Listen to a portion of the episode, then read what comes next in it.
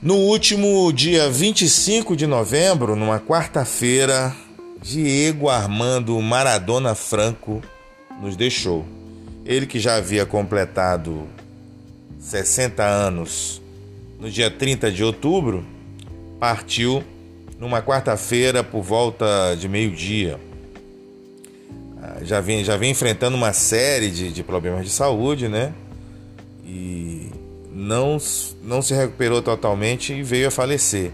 Uma das maiores lendas do futebol e um dos maiores desportistas para a minha geração aí, de 45, pouco mais de 45 anos.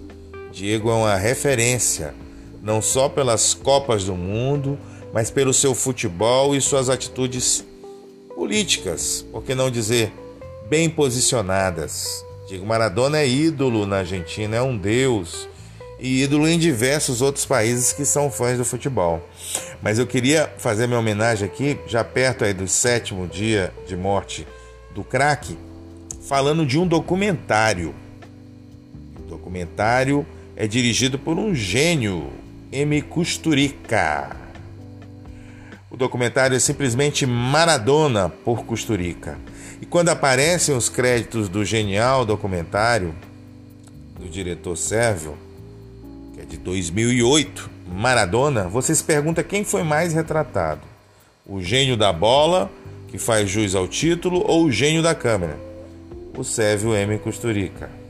Maradona, o filme, tenta nos mostrar o que há por trás de Maradona, o ídolo, formando diversos painéis da figura do genial jogador argentino o político sonhador, o engajado, o admirador de Fidel e Che, o jogador e suas jogadas geniais, o apresentador de TV, ou então o mito que desperta paixões a ponto de criar uma seita com seu nome.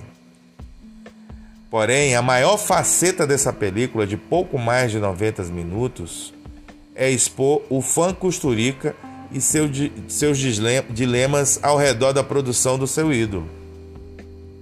O premiado diretor de Underground, Mentiras de Guerra, de 1995, e Quando o Papai Saiu em Viagem de Negócios, de 1985, ambos palmas de ouro no Festival de Cannes, se mostra como amigo, como entrevistador, produtor e roteirista e tenta procurar o homem em Maradona desmascará-lo, mostrando momentos de intersecção dos dois e da família de Diego.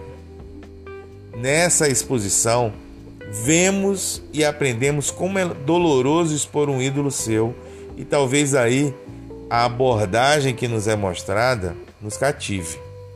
Essa, esse é o, é o grande ponto desse documentário. A forma como ele expõe e como ele se mostra fã do Maradona e como ele expõe o seu ídolo. Não é um documentário sobre futebol. Longe disso, gente. Nem tampouco mais uma exposição da vida agitada do craque, envolvendo cocaína, internações, etc, etc e tal. É mais um filme de Emi Costurica.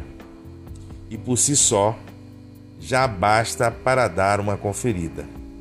Essa é a minha dica de hoje em cima de uma homenagem a um dos maiores jogadores de futebol, um dos maiores craques do futebol, que, como um grande drama argentino, partiu muito cedo e de uma forma bem brusca. É isso, fica a dica.